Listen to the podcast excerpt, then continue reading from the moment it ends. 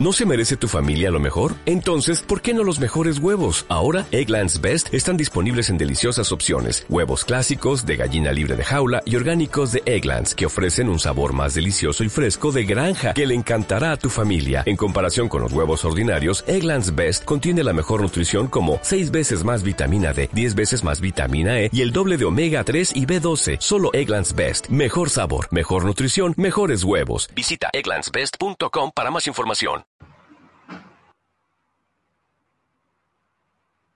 Muy buenos días, bienvenidos una vez más a su programa Tu Carrera, como siempre a través de Radio La Típica 104.5 FM y como siempre nuestro principal objetivo en nuestro medio de comunicación, nuestras diferentes plataformas es orientar, informar a nuestros chicos, principalmente los que están en los últimos años de la secundaria y que están por escoger, por decidir qué carrera, qué profesión desean desarrollar en su vida universitaria que formará parte de su proyecto de vida. Aquí en tu carrera nosotros le ayudamos a tener conocimiento, orientarlos también en, que puedan descubrir qué les gusta, qué se les hace más fácil.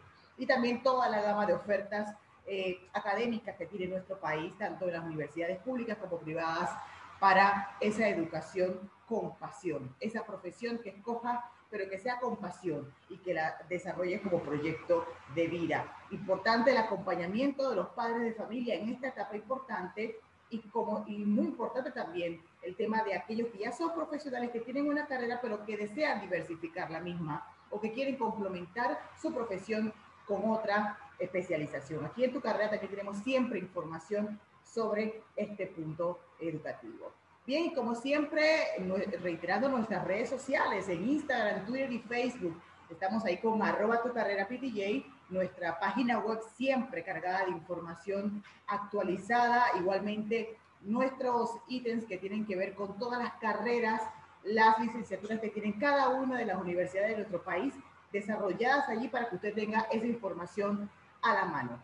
También nuestro canal de YouTube, donde siempre estamos subiendo todas nuestras entrevistas eh, radiales para que también, si no pudieron estar presentes, escuchar nuestro programa este sábado, puede entonces eh, nuevamente entrar a nuestro canal de YouTube y allí revivir cada uno de los mensajes y los tips importantes que damos a través de nuestro programa en la típica 104.5 FM. Hoy vamos a hablar de un estudio que realizara eh, nuestros amigos de Manpower Group y es sobre la importancia o las habilidades que se desarrollan a través de los videojuegos. Esto de la, de la moda y la onda de los gamers. Y me llamó mucho la atención, yo tengo hijos eh, preadolescentes que están en la onda de los gamers y me sorprendió mucho cuando veo el título de habilidades que se generan a través de los videojuegos. Este estudio, eh, estudio es realizado por la empresa Manpower Group y sobre esto, para conocer más sobre el contenido del estudio tenemos al licenciado Ignacio Casillas, director regional de Centroamérica y el Caribe de Manpower Group. Muy buenos días, bienvenido, licenciado eh, Casillas, por estar con nosotros aquí hoy en tu carrera. Muy buenos días, Larabel, mucho gusto y muchas gracias por la invitación. La verdad es que es un tema interesante, ya vamos a ir platicando poco a poco y que efectivamente ha causado un poco de de polémica, incluso un poco, como dices, de interés, de decir, oye, cómo a través de los videojuegos también se pueden desarrollar habilidades que hoy son indispensables en las organizaciones.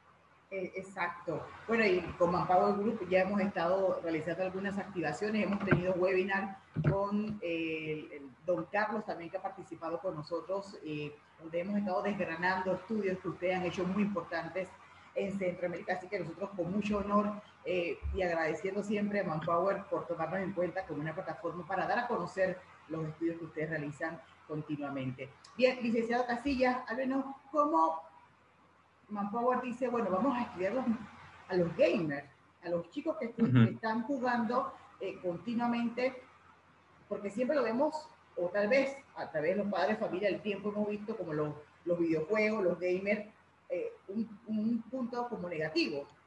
Manpower le da la vuelta y dice, bueno, es que también podemos buscarle algo positivo. ¿Cómo llegan a eso? Claro, mira, yo creo que eh, ahorita conforme vayamos platicando, efectivamente nos vamos a dar cuenta es al final toda actividad que uno realiza, si le buscas, como dices, el lado positivo, vas a encontrar que tiene cosas buenas. También todo en exceso, pues también tiene cosas que pueden resultar no tan buenas, ¿no? Y lo mismo pasa con los videojuegos, o lo mismo te puedo decir pasa con el deporte, ¿no? Sí. Entonces, pero retomando un poquito tu pregunta, decir, oye, ¿de dónde nace esta inquietud de Manpower Group de, de buscar en dónde, dónde se están generando habilidades? Déjame hacer un poquito de memoria. Hace 10 años, en una encuesta que Manpower realizó y que cada año hemos ido realizando, preguntábamos a las organizaciones y particularmente a los responsables de recursos humanos si su empresa contaba con el talento necesario para el futuro del negocio.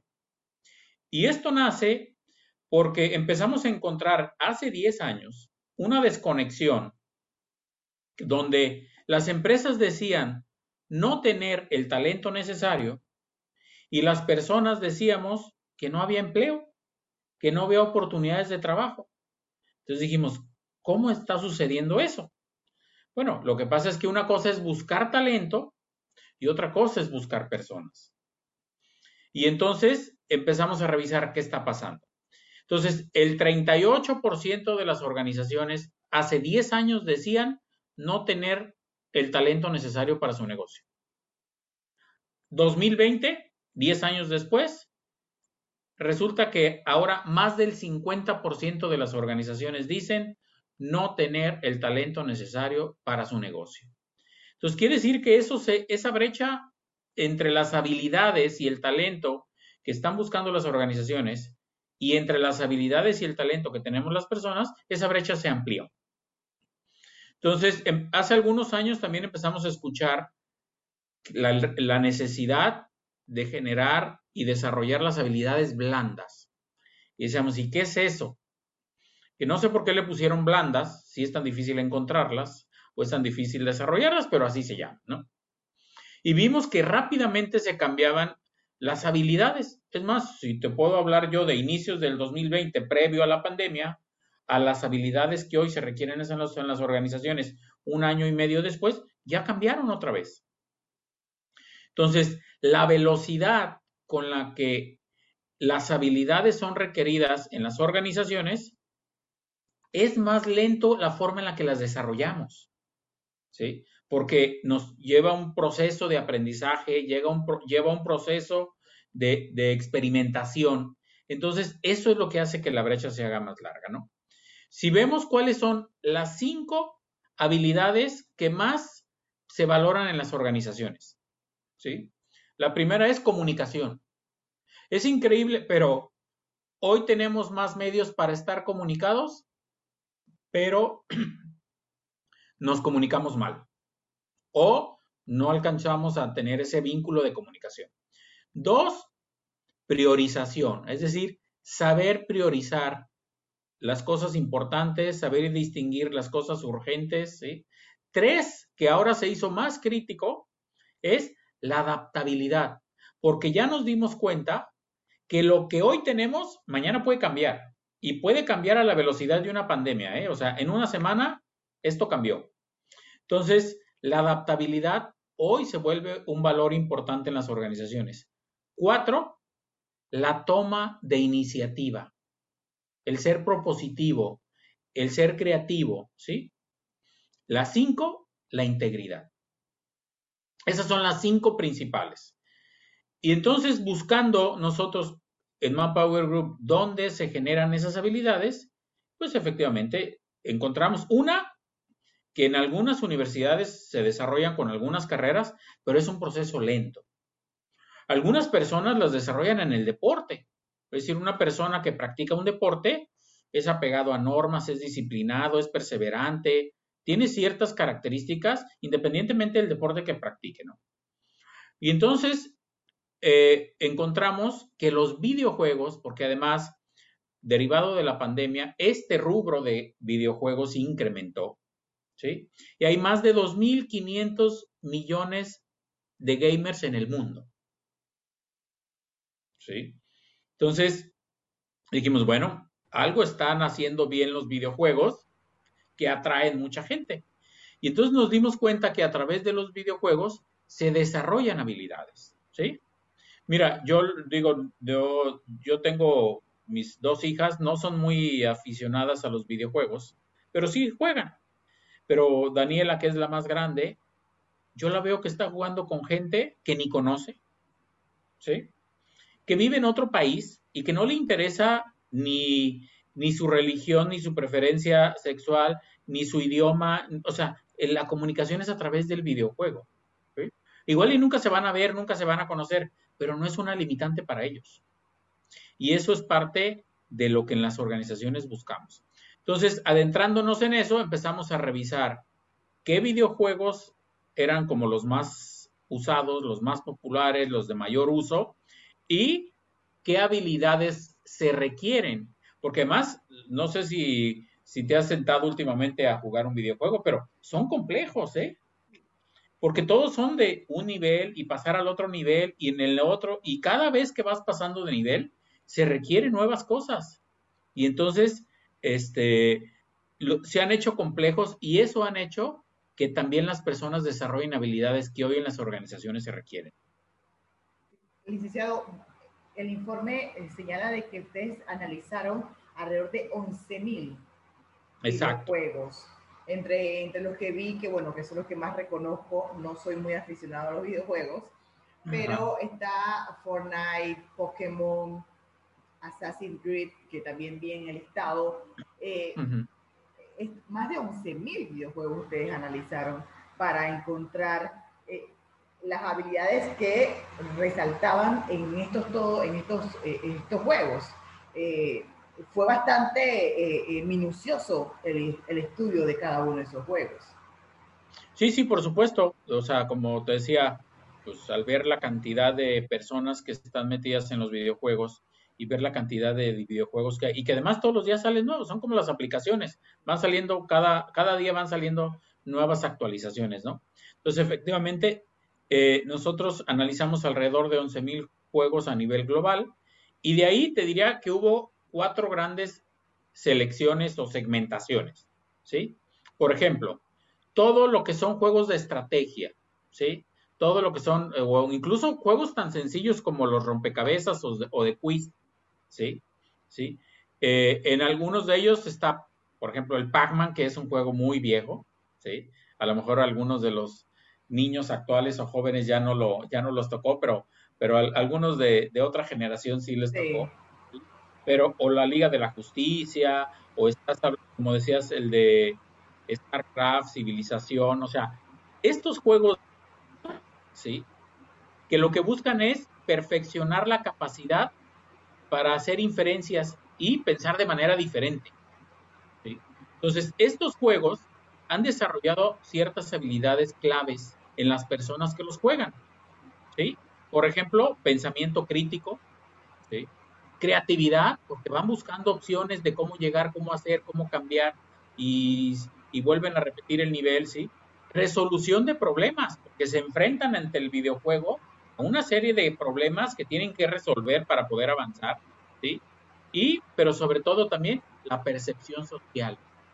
Esto que yo te decía de que interactúan con otros gamers sin importar su nacionalidad, idioma y otras cosas, ¿no? Entonces, ¿para qué tipo de puestos son buenas estas habilidades que se desarrollan en estos juegos? Por ejemplo, para técnicos de control de calidad, ¿sí? Para trabajadores tanto de la construcción como trabajadores que trabajan en un almacén, ¿sí? Para personas que operan máquinas, para personas que trabajan en una línea de ensamble o en, unas, en una línea de manufactura. Estas son habilidades que se requieren para este tipo de puestos. Si nos vamos a otro tipo de juegos, por ejemplo, estos de acción, de aventura, ¿sí? Este, donde está Pokémon y Monster Hunter y demás, ¿sí? Estos tienden a estar interesados en habilidades para colaborar, pero sobre todo para competir en equipo, ¿sí? Entonces, recordemos que una de las grandes habilidades que también se requieren en las organizaciones, además de la adaptabilidad que ya platicábamos, es el trabajo en equipo, porque ya hoy nadie trabajamos solos. siempre trabajamos con otras personas, ¿sí? Entonces, este tipo de juegos de acción y de aventura nos generan habilidades de colaboración, de comunicación, ¿sí?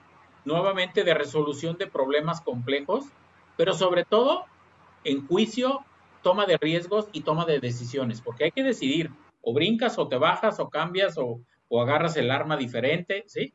Pero hay que tomar decisiones. Pareciera que al ser un videojuego, pues sabes que no te vas a morir y sabes que no tiene mayor trascendencia, pero nuestra mente se va adaptando a ese tipo de cosas de a toma de decisiones, a ver alternativas, ¿sí? Este tipo, este tipo de, de, de, habilidades, ¿para qué puestos se requieren? ¿Sí? Para todo lo que tenga que ver con, ver con servicio al cliente, para analistas financieros, ¿sí? Para todo lo que tiene que ver con asistentes o funciones administrativas. Son habilidades que se requieren para estas posiciones en cualquier industria, ¿eh? ¿sí? Si nos vamos, por ejemplo, a otro tipo de juegos que están denominados que se llaman los de, Open World o de mundo abierto, ¿sí? Donde está aquí de Elder Scrolls, está Minecraft, Legend of Zelda, ¿sí? Estos tipos de juegos, ¿sí?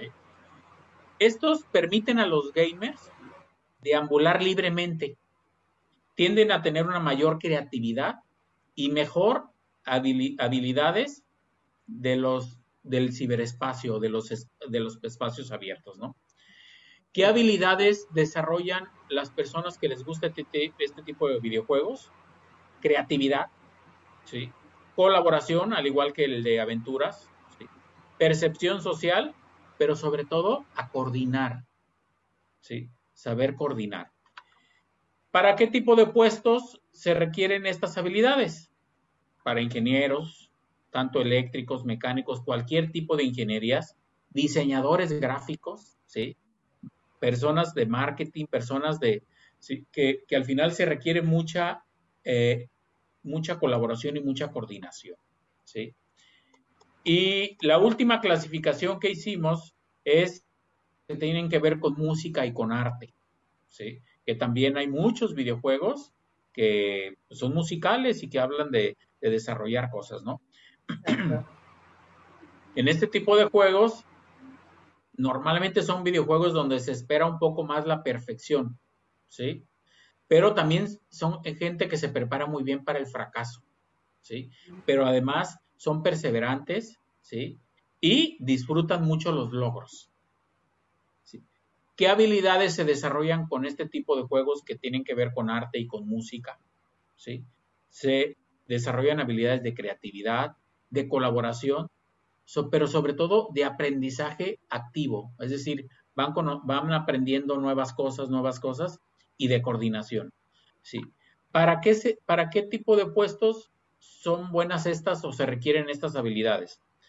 Para todo lo que tiene que ver con manufactura digital, ¿sí? para personas en cuidados de la salud, que ahora la verdad es que están muy requeridos por todo el tema, por el tema, todo el tema de salud en todos los países, ¿no? Y también todas las personas que están dedicadas a temas de ventas, representantes de ventas, representantes médicos, todos aquellos que tienen que salir a mostrar un producto, a vender un servicio, este, son habilidades que se requieren en este tipo de puestos. Entonces, como ves, Larabel, este, los videojuegos también tienen esa habilidad de enseñanza y también tienen esa habilidad de desarrollar nuevas habilidades en las personas. Me llama eh, mucho la atención que también va, también va, eh, eh, realiza que el chico que está jugando también saque sus rasgos de su personalidad. Porque muchas de las cosas que usted mencionaba de las habilidades también lo que hace es que empuja que el chico comience a mostrar sus rasgos de su personalidad y que tal vez él en un día normal o días normales no tener la interacción continua con los demás chicos no pueda él mismo encontrar cuáles son sus rasgos de personalidad. Eh, me llama mucho la atención, me llama mucho la atención el Minecraft, que también es un juego bien muy popular en América Latina. Claro.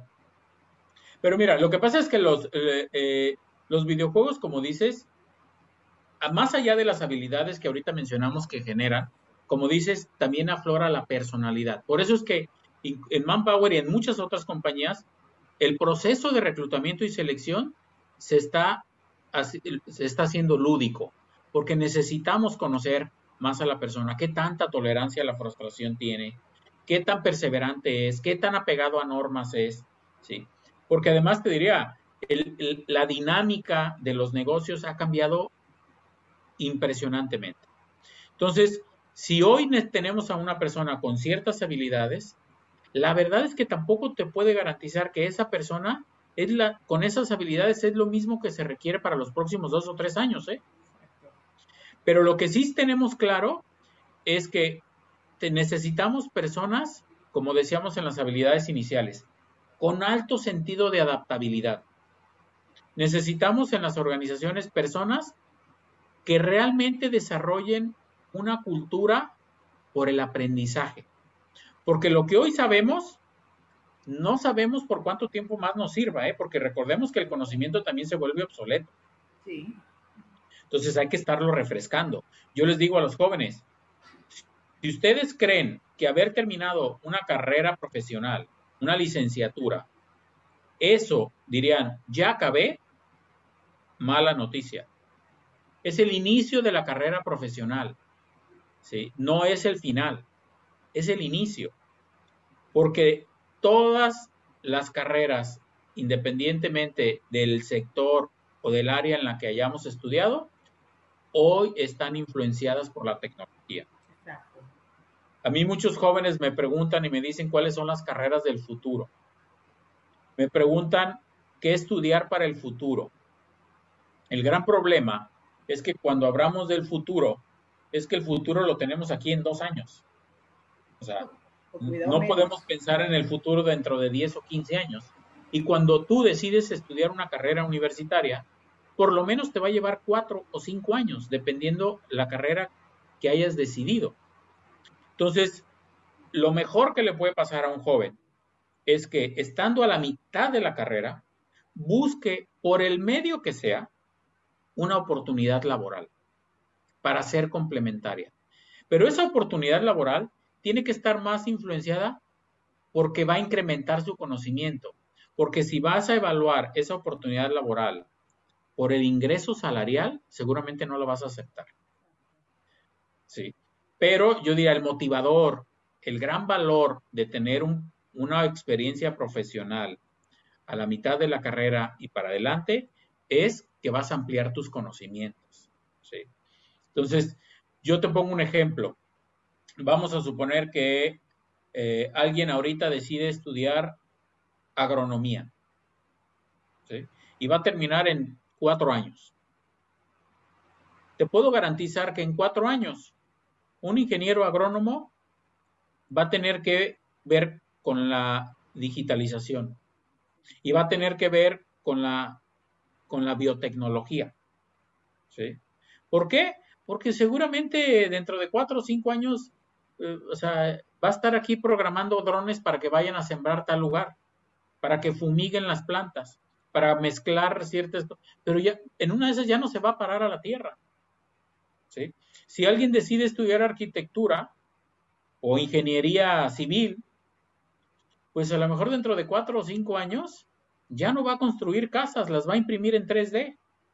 Y a lo mejor pensamos que eso es muy futurista. No es cierto, no es tan futurista. La tecnología ya está. Hace unas semanas vimos un, eventos de como dos personas del medio, del medio empresarial, pues ahora sí que salieron al espacio y fueron y vinieron, ¿no? Sí, sí. O sea, y eso ya no es, o sea, por eso digo que cuando hablamos del futuro, todo el mundo pensamos en, en largo plazo. Exacto, largo plazo. El futuro ya no es de largo plazo. Hoy el futuro hablamos de dos años, ¿sí? Entonces, eh, yo les recomiendo a todos los jóvenes, estudien lo que quieran, de veras, lo que quieran, pero que tengan en cuenta que si decidiste estudiar derecho, vas a tener que llegar en algún momento a estudiar algo que tenga que ver con la tecnología, porque hoy la inteligencia artificial ya está resolviendo juicios, ¿eh? Hay una herramienta que se llama Watson, que tiene noventa y tantos de probabilidad de, tener un juicio este, correcto, ¿no?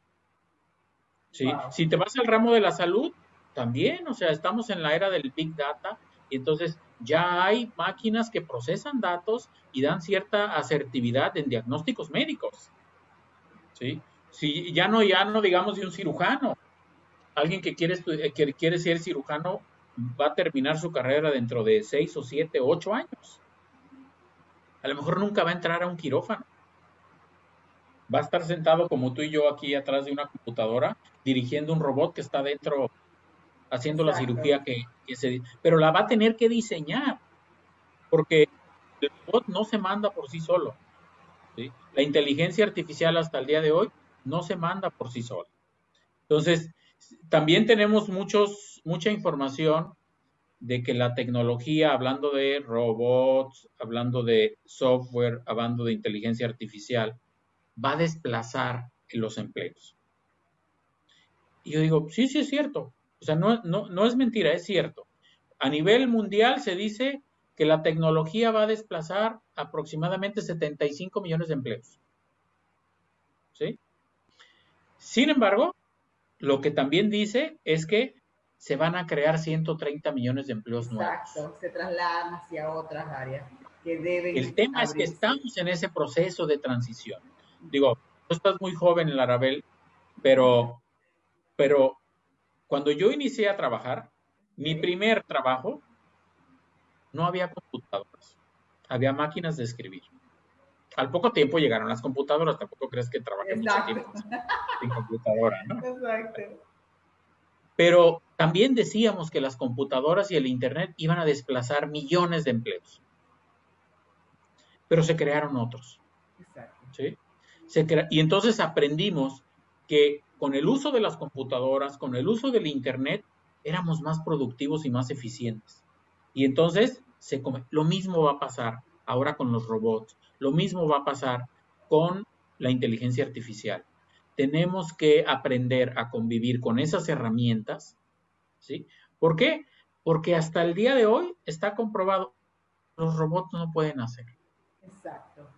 Y es todo aquello que tiene que ver con el contacto humano.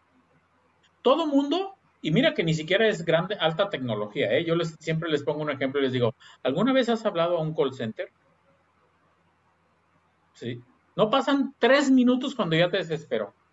Sí. Dijiste uno y dijiste dos. Humano.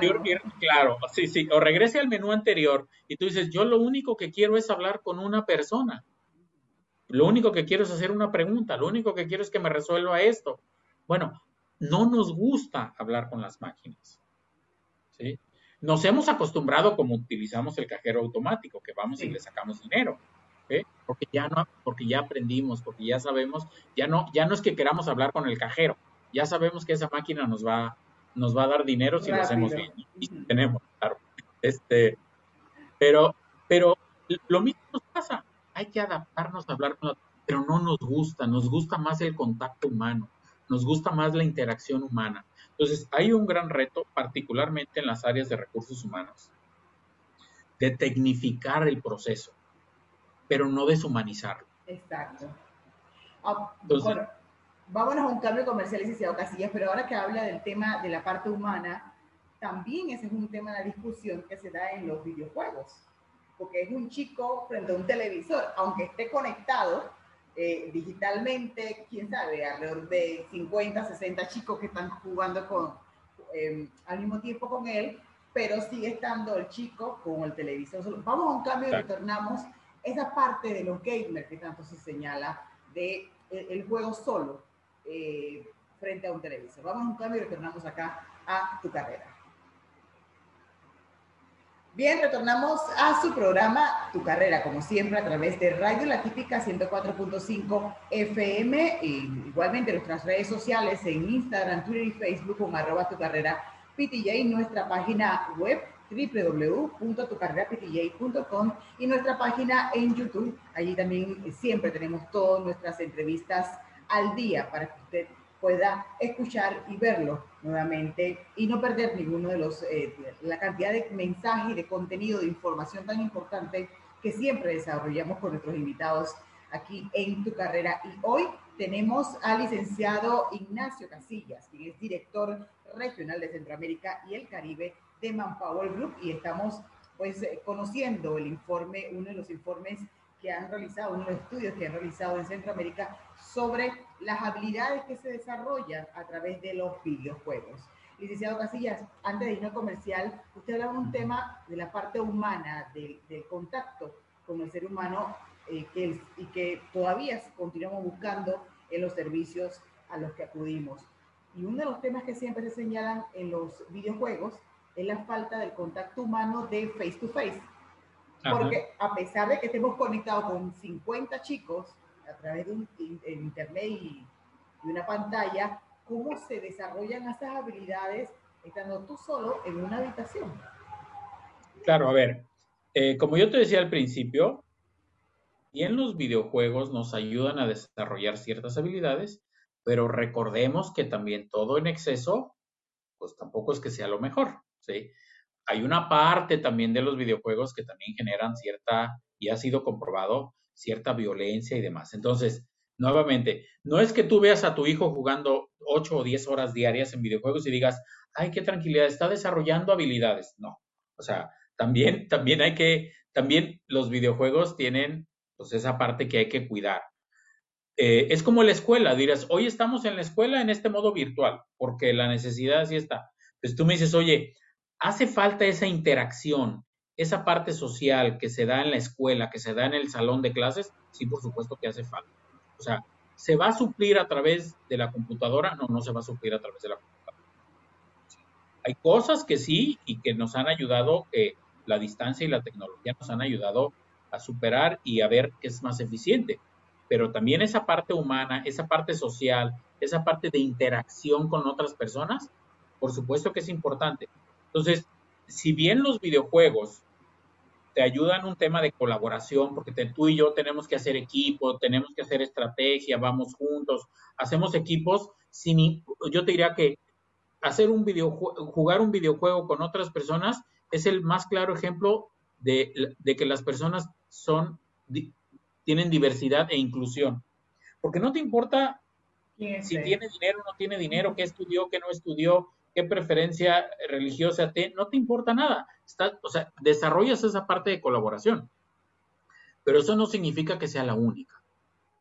Por supuesto que existe, eh, siempre se requiere de la supervisión de los papás y mediar y decir, oye, mm, sí, o sea, los videojuegos sí generan habilidades, como el deporte, ¿eh? O sea, si tuvieras que tu hijo le dedica 8 o 10 horas diarias solo a jugar fútbol, pues dirías, pues ojalá y algún día lo contrate algún equipo y, y, como dirían, y me saque de pobre, ¿no? Pero, pero tampoco es normal que, que se la pase 8 o 10 horas diario jugando fútbol o, o, gimnasia o nadando. O sea, tiene que haber un equilibrio, por supuesto. Un balance.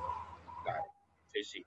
Entonces, si, yo no quisiera que se malinterpretara de que entre más videojuegos juegues o entre más tiempo dediques a los videojuegos, más habilidades vas a desarrollar. No. O sea, los videojuegos tienen cierta funcionalidad. En principio, están diseñados para el entretenimiento. Lo que en Manpower Group encontramos es que en los videojuegos también, si la gente quiere y lo aprovecha de manera productiva, puede generar habilidades que le pueden servir en el ambiente laboral, pero no están diseñados para eso, están diseñados para el entretenimiento. Es como si tú me dijeras, oye, eh, a ti te gusta la música, y entonces escuchas música de todo tipo y eso te da cierta habilidad de percepción del arte y tú puedes decir, mira, esta música es mejor que esta, esta es mejor eh, la música de tal, de tal autor, de tal temporada, de tal, de tal artista, porque vas desarrollando una capacidad de entender. Lo mismo con el cine, ¿no? Si a ti te gusta el cine y ves continuamente películas, tú empiezas a tener una habilidad y, y mañana puedes ser crítica de cine, ¿no? O de arte, donde puedes desarrollar y, puedes desarrollar y clasificar el tipo de películas, de enfoques, de sonidos, de iluminación, de ¿por qué? Pues porque te vas siendo experto. Lo mismo pasa con los videojuegos, o sea, pero insisto, quiero repetir, no es que entre más tiempo le dediques a jugar videojuegos, es porque vas a desarrollar más habilidades. No, no es el tema. El tema aquí importante es el balance.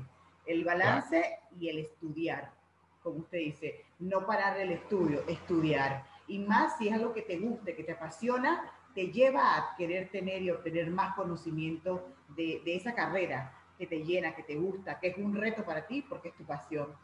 Licenciado Casillas, eh, vi en el estudio que también tenía que ver algo mucho con cómo estructurar una hoja de vida, un currículum también. Ustedes han estado desarrollando mucho el tema. Es importante que también en América Latina nos quedamos un poco cortos en ese tema. Sí, a ver, hay mucho, mucho tema de decir, oye, ¿qué le pongo a mi hoja de vida o a mi currículum? ¿Sí? Y hay gente que dice, pues yo no le puedo poner nada porque nunca he tenido un trabajo. Y eso no impide, nuevamente, que no tengas habilidades. De ahí nace también decir, oye, si tú practicas un deporte, si tú tienes cierta constancia en jugar videojuegos o en hacer una actividad repetitiva, y eso se puede plasmar en tu hoja de vida. Ahora, hay ciertas reglas no escritas ¿eh? en, cómo diseñar una, una hoja de vida. Entonces yo te diría tres básicas. Una, que sea en una sola hoja. ¿Por qué que sea en una sola hoja? Esto tiene que ver también por un tema de productividad. ¿eh? Las personas que se dedican a reclutar también las miden por la cantidad de vacantes que cubren en, el, en una semana, en un día, ¿sí? Por tiempo. Entonces no le quieren dedicar mucho tiempo a una hoja de vida que de entrada no les genera atracción. Entonces, utilizar un formato atractivo es clave porque un reclutador le dedica de 7 a 10 segundos a la primera revisada de la hoja de vida. No significa que en 7 minutos, en 7 segundos, perdón, decide, ¿eh? Pero está revisando y diría, mira, ingeniero, sí, este, sí, le voy a, lo voy a, pero la primera elección se hace en los primeros 7, 8 segundos. Por eso tiene que ser un formato en una hoja que sea atractivo.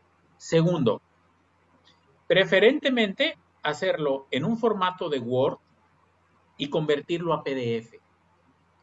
O sea, sí hay otros formatos muy bonitos en otras plataformas, ¿sí? Pero ¿por qué? Porque hoy las personas o los que estamos en los medios de recursos humanos y que nos dedicamos hoy a reclutar, también usamos la tecnología. Entonces utilizamos, utilizamos algunos chatbots, utilizamos algunas herramientas tecnológicas para que nos ayuden a hacer esa primera selección. Y más si lo hacemos a través de estos portales de empleo. Entonces, estas herramientas normalmente están diseñadas para leer esos formatos. Entonces, si tu hoja de vida está hecha en otro formato muy bonito, entonces, pero no lo va a captar estos lectores automáticos que se tienen en los portales de empleo. Y tercera recomendación es pon palabras claves en tu hoja de vida. Por ejemplo, así como utilizamos en las redes sociales los hashtags, ¿sí? Lo mismo pasa con la hoja de vida. Entonces, hay que poner palabras claves del puesto o de la profesión que tú estás teniendo o que te interesa cubrir, como ingeniería, como este, logística, como eh, compras, marketing, o sea, ciertas palabras que nos ayuden a que cuando hace ese barrido los chatbots o la tecnología, cualquiera que ésta sea, entonces selecciona tu hoja de vida como una, como una posibilidad. Y eso hace que el reclutador lo tenga en su mano y lo pueda leer. Lo demás te diría la estructura, que si le pones foto o no le pones fotografía, no es tan relevante. Hoy la fotografía en realidad no es tan, cada vez se usa menos, eh, pero tampoco es que no se ponga, o sea, hay quienes se sienten cómodos poniéndola. Lo mismo te diría, eh, hay gente que me dice, es que ¿cómo, ¿cómo voy a resumir eso en una hoja? Es muy fácil. Nada más concéntrate, una, pon tu último grado de estudios, porque es el único que interesa. Si tú tienes una maestría, es evidente que tuviste una licenciatura y pasaste por la primaria y por la secundaria y por el bachillerato. Eso es evidente. Entonces, solamente pon cuál es tu maestría. O si solamente tienes una carrera profesional, pues pon la última, la carrera profesional. Ahora, en términos de empleos, de nada sirve poner empleos que tuviste hace más de 10 años. ¿Por qué? Porque si tú tuviste un empleo hace 15 o 20 años, lo que aprendiste en aquella ocasión, como decíamos, el conocimiento también se vuelve obsoleto. lo que importa es lo que sabes ahorita. Entonces, pon tus últimos dos o tres empleos que, que cuando mucho resuman tus últimos 10 años laborales. ¿sí? Eh, eh, no necesitas más. De ahí, o sea, hay gente que le pone, o sea, si tienes alguna certificación específica, se vale ponerla. Si tienes algún, eh, algún manejo de algún idioma, pero sobre todo, que tengas forma de comprobarlo, porque hay quien pone inglés 80%, pero no te dice nada ese 80%. Pero si tú me dices 500 puntos TOEFL, ah, ok, ya hay un parámetro. ¿Sí? Entonces, si tienes una certificación que dominas o manejas algún otro idioma, vale la pena ponerlo, o a menos que te consideres que realmente eres completamente bilingüe en algún otro idioma, o dos o tres, ¿no? Los que sean, ¿no? Claro. Sí, pero sobre todo vale mucho la pena, como hoy las habilidades blandas son las que en las organizaciones estamos buscando, hay que ponerlas, hay que ponerlas. Yo soy bueno para comunicarme, yo soy bueno para, para adaptarme, yo soy bueno para negociar. O sea, porque todo mundo sabemos para qué somos buenos. Lo que pasa es que luego nos da pena ponerlo y decirlo, pero yo diría, no, yo sí soy bueno para eso. Porque cuando te lo pregunten y cuando lo digan, oye, pero ¿por qué eres bueno, Larabel? ¿Por qué eres buena para comunicar? Ah, mira, porque hago esto, esto, esto. Entonces, se vale. Lo que pasa es que a veces nos cuesta trabajo eh, salir a vender nuestra hoja de vida, pero yo diría, esa es la clave. Yo lo que puedo invitarlos a todo el que esté interesado en cómo mejorar su hoja de vida. En Manpower Group tenemos una plática, una charla que se llama cómo ser un candidato de impacto. Y les enseñamos precisamente eso, decir, oye, ¿qué puedes resaltar en tu hoja de vida? Este, no se trata de mentir, o sea, eso es lo peor que puedes hacer en una hoja de vida o en una entrevista. Este, porque recordemos que una de las habilidades que se requieren en las organizaciones es la integridad. Entonces, si yo sé que mentiste en algo, hay quien diría, ay, pero fue chiquita, es mentira. Y esa mentira ya tiene una afectación en tu, en tu, en la percepción que estás reflejando. Exacto, como el entrevistador. Bueno, licenciado Casillas, se nos queda tiempo cortito. Tenemos que hacer una, una segunda entrevista para ahondar más sobre el tema de la hoja de vida, que es muy importante y que nuestros chicos siempre se quedan cortos en, en esos detalles, en esos tips que usted eh, ha dado acá en nuestro programa. Así que esta es la primera de muchas que sabemos que vamos a tenerlo aquí. Seguro que sí, yo encantado, ¿verdad? Y encantado de participar. Claro que sí. Así que gracias por estar con nosotros. Sabemos que próximo, próximamente vamos a tener nuevamente otro encuentro con usted para que nos dé, siga dando más eh, tips de acuerdo a los estudios que realiza Manpower en la región. Gracias por acompañarnos. Que tenga un excelente fin de semana. Hasta pronto. Igualmente, saludos y buen fin de semana. Saludos. Dale más potencia a tu primavera con The Home Depot. Obtén una potencia similar a la de la gasolina para podar, recortar y soplar con el sistema OnePlus de 18 voltios de Ryobi desde solo 89 dólares. Potencia para podar un tercio de un acre con una carga. Potencia para recortar el césped que dura hasta dos horas. Y fuerza de soplado de 110 millas por hora. Todo con una batería intercambiable. Llévate el sistema inalámbrico OnePlus de 18 voltios de Ryobi. Solo en The Home Depot. Haces más. Logras más.